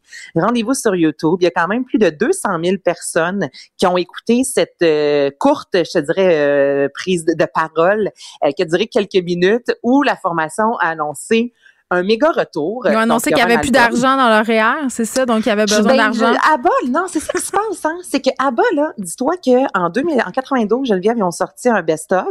Et, euh, encore à ce jour, ça fait partie des albums les plus vendus. Puis Ben, cet été, ça. au mois, ben non, mais c'est des l'argent qu'ils font.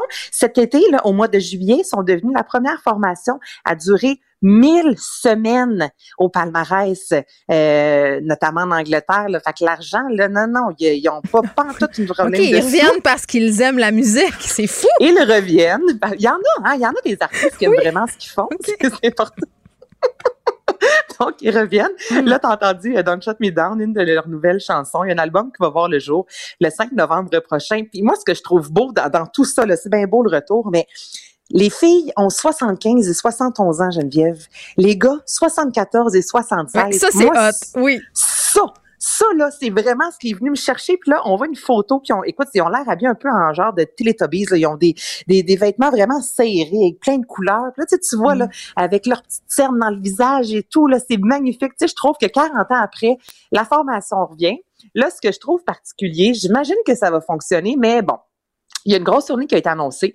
Euh, ça va être à Londres, dans une dans une immense salle. Là, 3 3000 personnes vont pouvoir être là.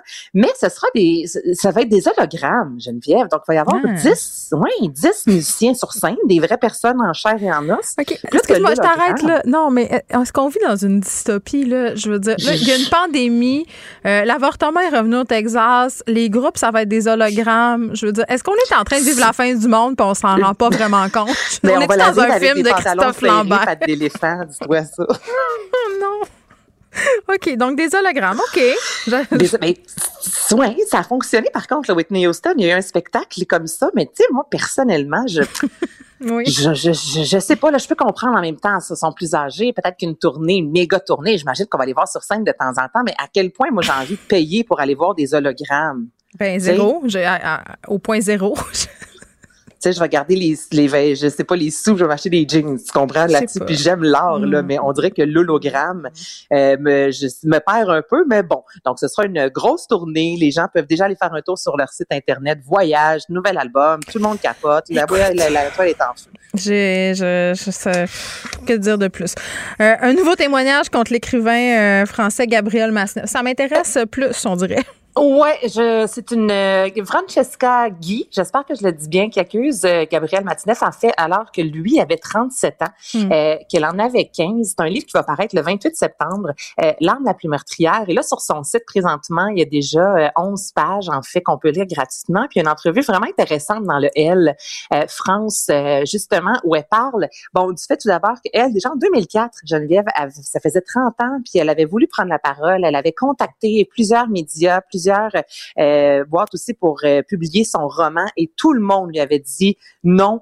On a peur justement de l'influence de Gabriel Madineff. Donc, ça va avoir pris quand même plusieurs années. En 2020, elle a pris la parole, notamment euh, avec Vanessa Spring, Springora. De Oui, Vanessa dire. Springora, oui, oui, oui. Springora, voilà, avec le consentement. Donc, en 2020, elle est sortie euh, dans les médias pour prendre la parole. Et là, son livre à elle va paraître le 28 septembre et elle dit qu'il y a vraiment des similitudes avec ce que Vanessa avait vécu justement. Donc, l'homme très âgé qui prend une jeune femme, euh, qui aurait parlé d'elle dans plusieurs de ses livres, qui aurait mis des photos d'elle à maintes reprises, soit dans des livres qui auraient montré ça aux gens, qui auraient raconté euh, tout ce qui lui a fait vivre sexuellement.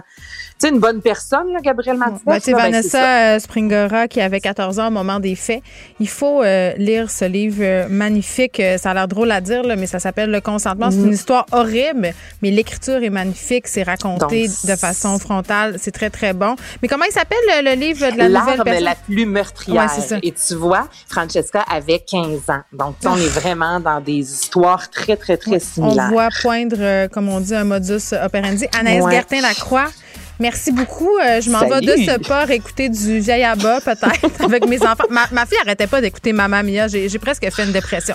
OK. Ah non, mais ça, c'est à cause du film. Ça, c'est inacceptable, cette OK. chanson-là. Merci Anaïs, à demain. Salut. Merci à l'équipe. Merci à vous, les auditeurs. On se retrouve demain à 13h. Cube Radio.